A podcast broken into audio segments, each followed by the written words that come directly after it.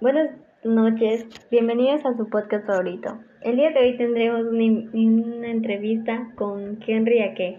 Henry, que tú que eres un estudiante, cuéntanos, ¿cómo tomas la noticia de que probablemente regresemos a clases presenciales? ¿Crees que es una noticia real o solo es una noticia ficticia? Y cuéntanos, ¿cómo crees que esta noticia tiene que ver con con, la pandemia que estamos viviendo.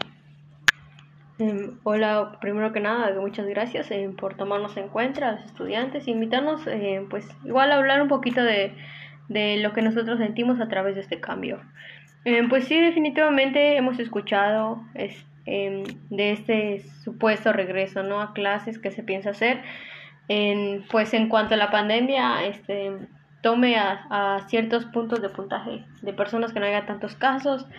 E igual hemos escuchado eh, que se piensa regresar antes de, pues, de que se nos dé las vacunas en cuanto cambia el semáforo epidemiológico.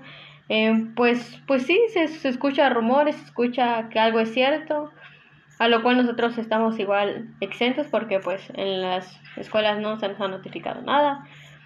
Pero pues yo creo que sí, el, el la epidemia no ha acabado. No creo que es buena, eh, buena la manera de volver a regresar a las aulas. Y así.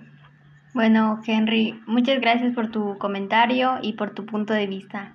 Estaremos tomando en cuenta todos sus comentarios.